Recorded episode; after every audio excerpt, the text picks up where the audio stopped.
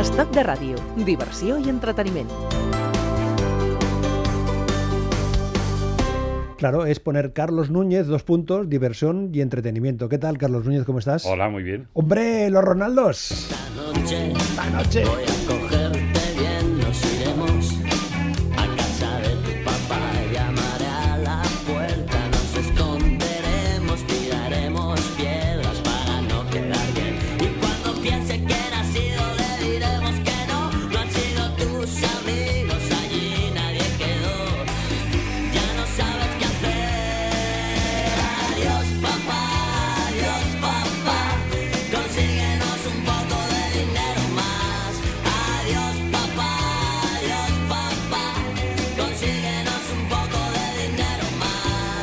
más. ¿Más dinero? Más dinero. Los Ronaldos, que en 1988, Carlos, tiene esto 30 años ya, ¿eh? 30 años de pidiendo dinero, ¿eh? 30 años pidiendo dinero. Es tremendo. ¿Cómo pasa el tiempo, eh? Es que además, estos te encuentras siempre con que los recuerdas de cuando eran unos críos que, que empezaban y de repente han pasado tanto tiempo que ya, bueno, es normal, ¿eh? Yo recuerdo, eh, Carlos Núñez, antes de que tú cuentes sus vivencias, la primera vez que yo tuve conocimiento de los Ronaldos, eh, en uno de los viajes que hice a Madrid, al, al- al- en fin, andaba por ahí por las calles de, de Madrid, como la canción aquella, paseando por las calles de, de Madrid y en, las, en algunas paredes había pintadas que ponían los Ronaldos. En fin, como un graffiti, que lo que se hicieron graffiti reivindicativo, pero en este caso eran los Ronaldos. Los Ronal- Hablamos del año 88, o sea, nada, nada que ver con los nombres eh, de los jugadores de fútbol que posteriormente se han unido, se han unido a, a todo esto. Los Ronaldos es hablar de Coquemaya, básicamente. Sí, es Coquemaya. Coquemaya era un personaje porque era un típico jovencito, pues con muchas ideas y con ganas de hacer pop, rockerillo, y que además hacían estas canciones que yo creo que, que tenían ese punto desenfadado, gamberrillo, que conectaban mucho con la gente. Y eso chocaba con, él, con respecto a lo que se hacía en aquel momento, que a lo mejor era más serio. Esto, a ver, no es lo mismo, pero, pero podía ser un poco mm, un intento de, de formalizar o darle un- una cosa de seriedad a, a un estilo de, de- de humor juvenil, ¿no? La manera esa de hablar conectaba mucho con la gente. Pedían dinero, pero tampoco tenían claro qué es lo que querían hacer.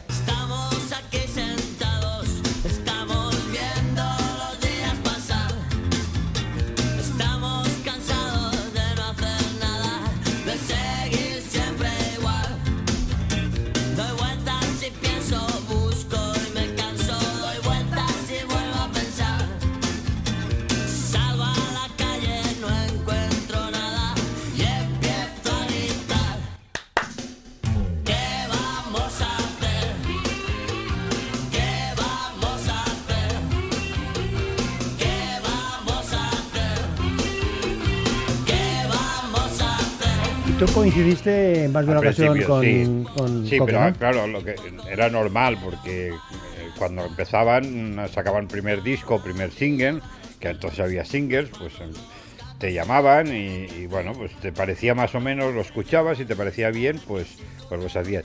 Y a mí me llamó la atención eso de que eran un poco atípicos y que además, eh, sabes que, que los dos eh, guitarristas eran, eran muy altos. Entonces eh, la gente la gente decía Coque y las Torres Gemelas, que entonces existían, porque claro, él era bajito y los otros dos eran muy altos y además de, de unas características físicas diferentes. Pero fíjate que Coque eh, era muy simpático, muy poco creidillo también, ¿eh? Yo creo que iba más de guapo de lo que era. Creo que iba más de guapo de lo que era. Pero eh, ese desenfado y esa manera de, hacer las canciones y la popularidad que consiguieron que fue enorme, porque hubo unos, unos primeros años que, eran, a mí todo el mundo, yo antes de, conocer el grupo, mucha gente de Madrid me decía, oye, no has escuchado a los Ronaldos, tienes que escucharlos. O sea, que era como un, un poco fenómeno, ¿no? Que no se da tantas veces, aunque, aunque pueda parecerlo. Y él, gracias a ese desparpajo, hizo, hizo películas. Sí, hizo, sí, sí, sí. hizo una que me parece que hacía de, de estos cantantes de óperas castrados, me parece, y una con Penélope Cruz. O sea que en plan, bueno, estaba muy, muy enrollado. Se acabaron los Ronaldos y dejó el mundo de la música Coque Maya y hace unos años que volvió con una canción de éxito que además sirvió de banda sonora de alguna publicidad. Llevas años enredada en mis manos, en mi pelo, en mi cabeza y no puedo más. No puedo más. Debería estar cansado de tus manos, de tu pelo, de tus rarezas, pero quiero más. Yo quiero más. No puedo vivir sin ti. No hay manera. No hay manera. No puedo estar sin ti. No hay manera. En esta faceta de canción básica, con una guitarra y su voz, en fin, también Coque ha tenido la voz que ha tenido. Sí, que, no, no, que no. tiene, quiere decir que no, es una gran voz. no. Pero sin embargo, le, le saca un partido. Bueno, porque también pertenece a eso. O sea, no, no tienes que ser un gran cantante. O sea, simplemente es tener la actitud. Claro, y- es como el Summers, por ejemplo. Claro, es que esto, o sea, hay- está llenísimo esto de, de- Sommerge, sí, de sí, cantantes. Le llamamos cantantes en el concepto de que cantan, pero no porque tengan una gran voz, o, pero siempre hay que saber dominarla. Una gran voz, la de Sam Brown.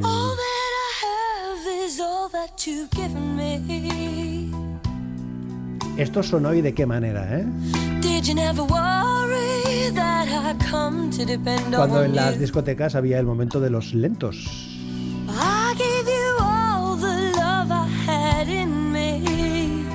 Dice Juan Sánchez, que era, es un, un hombre conocedor de todo este ambiente musical de, de discotecas, que no era bien bien el momento de los lentos, sino de los prelentos. De los Pre- prelentos. prelentos. Prelentos, antes de los lentos. El momento de la transición. Me, me está diciendo que es el momento de la El, transición. el ir a buscar la copa. No, no, de pasar de un ritmo más frenético a algo más suave. Entonces aquello que más, más, eso, más. Oh,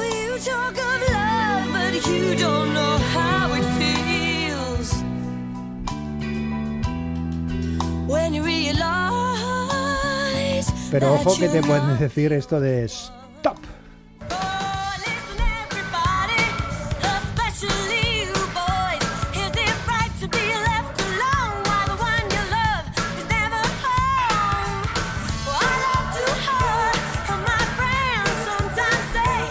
Sam Brown, Carlos Núñez es de los artistas que aquello que te encuentras con ellos y no hay química y no hay No, manera. no, no, no Como hubo decían química. los No Rolando, hubo hay química. manera. No, porque a mí me gustaba.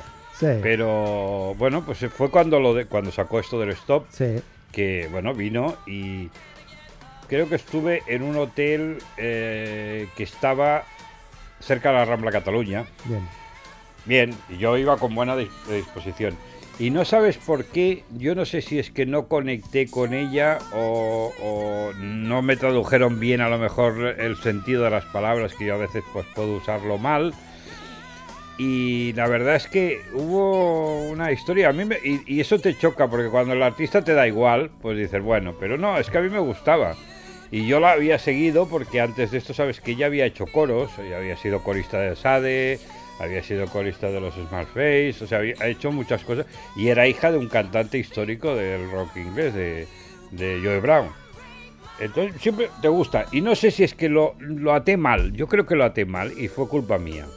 Pero eh, era una gran cantante, muy guapa. A lo mejor es que dije que era muy guapa y no le sentó muy bien en aquella época, ¿no? Pero creo que fue, creo que fue de las no, no malas entrevistas, pero no que no estuvo bien aprovechada. Ahora fue una experiencia que siempre sacas para en otros momentos, ¿no? Lo que pasa es que la carrera de ella, la carrera de ella luego no, ha, seguido, pero no ha sido un no ha sido un bombazo, no fue ningún bombazo ya.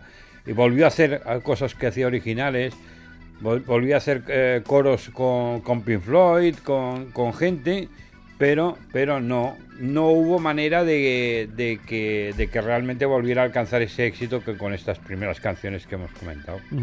Oye, si hablamos de Nacho Dogan, nos situamos en lo que era Nacho Sí. Dogan, sí, pues fíjate, fíjate, hemos recuperado aquí del archivo de televisión española. ¡Ah! ¡Qué fuerte! Otra vez juntos, hermanos marchosos de toda España y de la juventud baila. Claro que esto es la marcha de Nacho dispuestos a traeros eso que tanto os va, hermanos. Como esto, nada menos. Se llama Uncle Louie, el tío Louie. Y está aquí para que todos bailéis con la super marcha. ¡Qué fuerte! ¡Uh, Uncle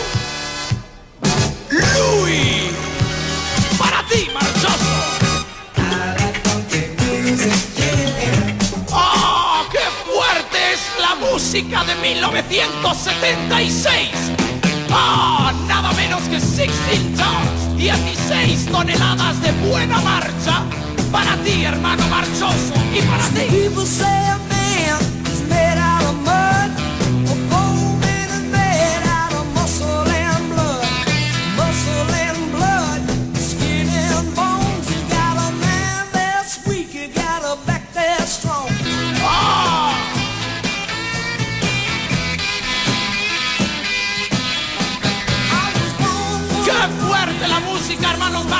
Pero también tenemos algo muy fuerte hoy para todos vosotros.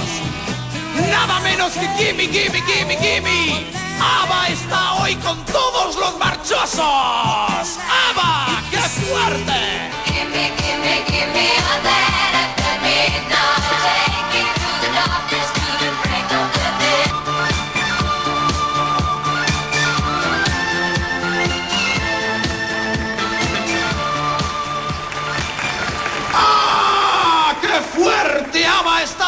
todos los marchosos de la Juventud Baila. Y también José Luis Fradejas con nuestra juventud. Claro que sí, muchas gracias Nacho por tu ritmo y por tu marcha en la Juventud Baila. Tremendo, ¿eh? Tremendo, ¿eh? Sí, sobre, Na- Nacho sobre- Doga, ¿no? sobre todo porque no escuchas nada de música y solo escuchas a él. No, pero aquí hemos hecho una edición. ya, ya lo hemos sé. hecho ya una, lo- una, una edición. ya lo sé, ya lo sé, pero quiero decir que, que era de esos. eh, yo creo que fue el primer disjockey disjockey estelar que había aquí. Con aquellos guantes rojos que Sí, llevaba. y la cara blanca. La cara blanca. La y con- cara blanca con- y, con- y a veces con una especie de chaqueo. Sí, ¿no? y, Sí, y sí. además, y- y además con aquella especie de rascador de, de la Es verdad, lo del rascador, no me acordaba yo, sí, estaba sí. Señalando siempre. sí, sí, No, sí. no, pero a ver, que tenía, tenía su punto, ¿eh? Y fue yo creo que de los de los más, más interesantes en aquella época. Porque dio paso a mucho disjockey televisivo. Que Tiene un poco de punto radiofónico, porque él también había hecho radio. Evidentemente, evidentemente. Un hombre que además eh, presentaba canciones y grabó un disco. Anímate que vienen ya. Gritará. Aloha, Estamos aquí. Esto fue Carlos para aprovechar el tirón, Claro. claramente, ¿no? Me imagino que colegueo. Él- a ver, él, él, eh, que mucha gente se cree que lo del Nacho Dogan era como un nombre artístico, en realidad se llamaba así. Sí. Se llamaba Ignacio y Dogan Dogan. porque era húngaro. eh, Su padre, su padre, sí. sí, sí. Y además estaba metido en eso porque tenía negocios el, el Florida Park famoso, lo llevaba Su el padre- su padre era de- de la discoteca Florida Park de- Y de claro, él, él hacía de un poco de todo y estaba metido y se dedicaba a los bailes y cosas de esto. Y le salió esta historia porque él era de, de esos círculos de Madrid, de medio mm, pijos ricos, ¿sabes? Y entonces, claro, pues se, se movían y, les, y supongo que en alguna discoteca o alguna fiesta les saldría la oportunidad de hacer esto. Hombre, fue un descubrimiento de José Luis Uribarri, ¿eh? que era el director de la Juventud Baila, que Y Fradejas. Claro, pero fue una apuesta también, Sí, aquello, sí, fue una apuesta novedosa. En su momento eso causó un furor absoluto. ¿eh? No, bueno, pero es- es que Uribarri que siempre, claro, los que lo hemos conocido también de la época de los telediarios, luego cuando se dedicó a los negocios musicales, pues claro, esto, esto era innovador y la gente se, se paraba por las tardes a ver el programa. Oye, eso que me contabas de que eh, Nacho Dogan y tú tuvisteis una relación eh, Sí, ba- buena, bastante, sí, eh, bueno. bastante intensa, Sí, pero hasta, hasta un límite. eh, No, bueno, fue gracioso porque porque vino vino una vez que vino a Barcelona, que fue cuando lo conocí, eh, estuvo en Ribelinos actuando, hicimos entrevistas, nos hicimos buenas amigas y, y yo creo que salió por el tema de, de que hablábamos de, de Miguel Bosé, que lo conocía también, de que había sido padrino de, de- del hijo de un chico de la radio, bueno, una figura de la radio, y entonces me dijo, yo, mi mujer estaba embarazada entonces y me dijo, pues yo, oye, yo voy a ser el padrino de tu hijo, insistiendo y bueno, eh, pasaron, pasó tiempo y aún me seguía diciendo que él quería ser el padrino. Y yo al final, claro, mm, o sea, ya no lo- me pareció una tontería, pero, pero fíjate que es curioso, eh, a veces estas co- conexiones que tienes mm, Claro. raras. De Sam Brown a Nacho Dogan, ¿eh? De Sam Brown de que no... ¿Ves? Con ese sí, con Nacho Dogan. Hombre, yo habría preferido que, que Sam Brown me hubiera dicho, oye, quiero, quiero ser la madrina de tu hijo. Bueno, Me hubiera gustado. Bueno, un hombre que eh, falleció con 37 años de un ataque Nada, le pillaron corazón. con un ataque al corazón, dicen que muerte natural. Muy joven, Y 37 la familia años. siempre, siempre estuvo ahí dudando, ¿eh? La figura de Nacho Dogan. Y aquí hacemos una suma de Heaven 17, la Liga Humana, Tina Turner, la British Electric Foundation. I've never been closer. I tried to understand that certain feeling carved by another's hand. Oh, Sonido de Sheffield, Escocia. We can't keep on living like this.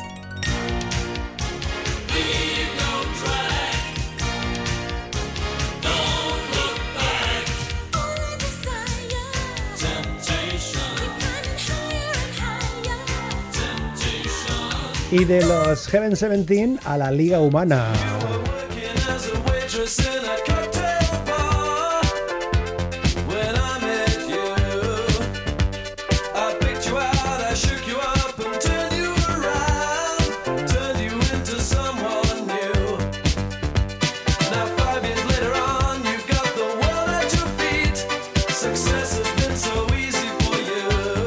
Heaven 17, la Liga Humana, eh, de un grupo salió otro, eh, Sí. se fueron unos componentes, formaron Sí, otro. que cambiaban. Bueno, era- había bastante agitación en aquella época, ¿eh? en los grupos que iban saliendo. Había inquietud juvenil. Y bueno, había se montó después de estos, se montó la BEF. Bueno, BEF directamente. La British Electric Foundation. Sí, que fíjate que el nombre es poderoso. Hombre, De hecho, me parece que hay un festival de música que se llama ahora así, por ahí. Pero bueno, chocaron porque había dos, los dos más creativos que decidieron montar esto, que eran cuando empezaron a ganar dinero, dijeron, oye, vamos a montar algo que nos satisfaga más o que sea más rentable.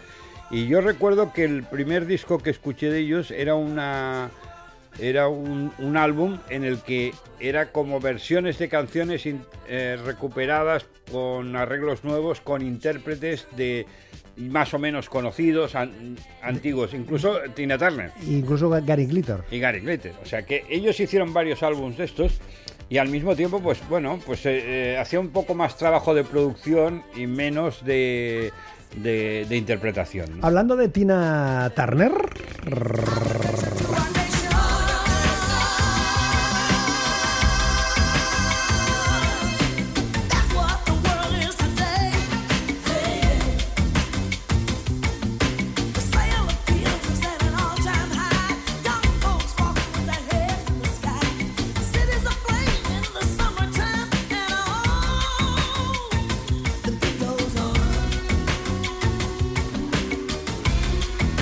mejor se puede decir que algo tuvo, tuvieron que ver los British Electric Foundation, BEF, en la recuperación, en la vuelta al éxito de Tina Turner.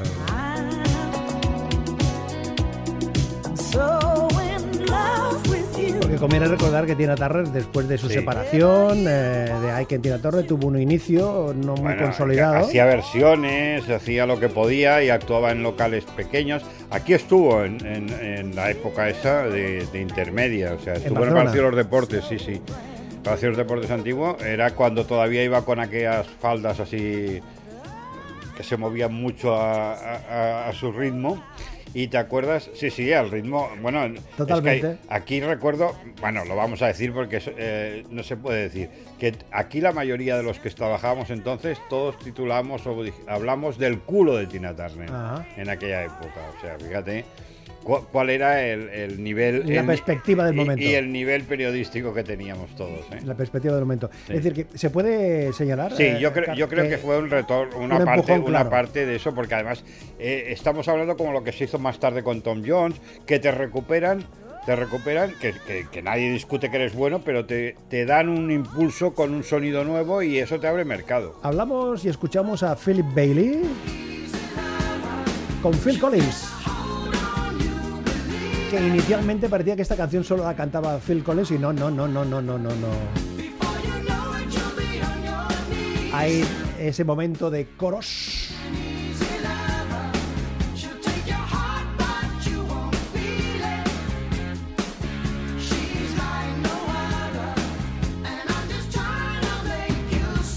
¿Colega de Phil Collins? ¿Philip Bailey? Sí. colega yo, creo, yo creo que Phil Collins era admirador de, Bailey y entonces el- en algún momento coincidieron y surgió la posibilidad, porque en aquella época eh, Phil Collins era, era como un devorador de hits, eh, hacía muchas cosas eh, para películas, para, bueno, de todo. Y yo creo que siempre les, les gusta a los que triunfan mucho recuperar a alguien que te ha gustado también en- a ti en un momento determinado.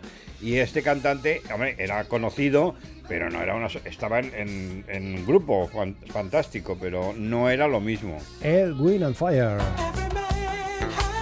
Su voz.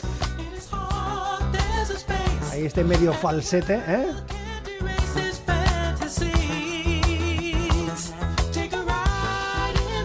Pero bueno, también cantaba en tantas y tantas canciones.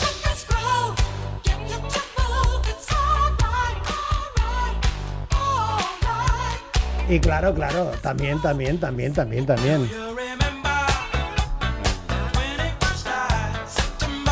Tuviste comiendo con Philip Bailey, ¿no? Sí, vino muy simpático. Hablamos mucho de eso, porque además lo trajeron en ese momento, ¿no? Que había estado con, con Phil Collins trabajando. Y bueno, pues me contó, pues eso, el- el orgullo y lo bien que se lo había pasado con Phil Collins, el colegueo que había y la, y la un poco, pues la, la creatividad, ¿no? Yo creo que estaba muy agradecido de que te den una oportunidad de, a ver, no es que no, tu- no pudiera grabar solo, pero no es, pero que te diga Phil Collins, oye, vamos a cantar juntos, canción, pues está, te, te anima mucho. Era muy divertido este personaje, mucho, mucho. Una canción de 21 minutos que empezaba así en el año 1969 y que lo interpretaban un grupo que se llaman, todavía están en activo, Radiohead, pero bueno, para la radio hicieron una versión algo más pequeña, más pequeña, más pequeña. Esto ya suena más, más conocido, ¿eh? Aquello de Get Ready, que estuvieron cantando en Barcelona, me dice. Barcelona en Otto Suits. En ¿Y cómo aparecieron No, en casi no, casi había más músicos en el escenario que en la sala, ¿eh? No, esto, esto, a ver, el Sot- Otto Suits en aquella época me parece que era de, uno de los socios era Guy, Guy Mercader. Entonces surgió la posibilidad de traer a este grupo que no tenía a lo mejor el tirón para, para una gran sala y eh, lo trajo.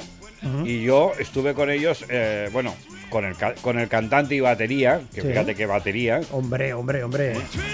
y qué voz. Y qué voz.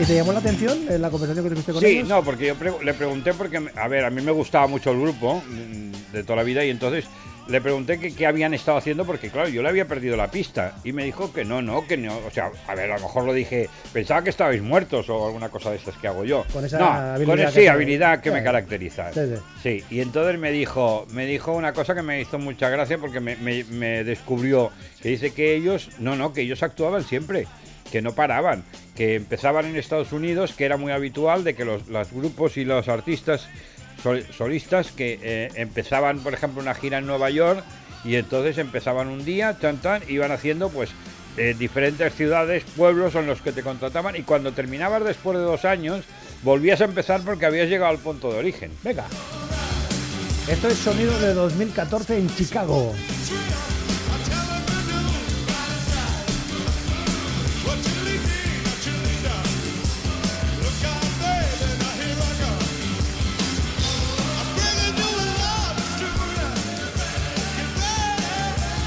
Una canción que yo no lo sabía, Carlos, compuesta en su momento por Smokey Robinson para los Temptations. Sí.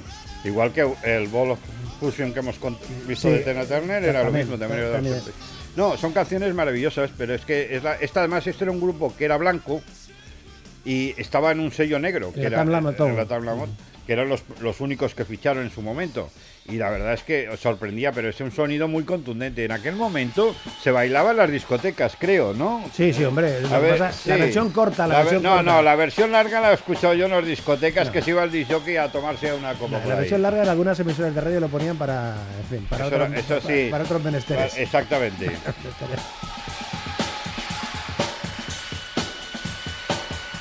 Potentísimo esto, ¿eh? Están más acelerados que entonces. No, no, esto es, de- no, esto es la original, esto es del año Ah, es la 69. Pero la ¿eh? otra que hemos oído también, ¿eh? Sí, sí, sí. No, no, pero esto es del 69. ¿Lo dejamos aquí, Carlos? Muy bien. ¿Sí? Sí. Venga, vámonos, que nos vamos. ¿Estamos preparados? ¿Estamos preparados? ¡Ah!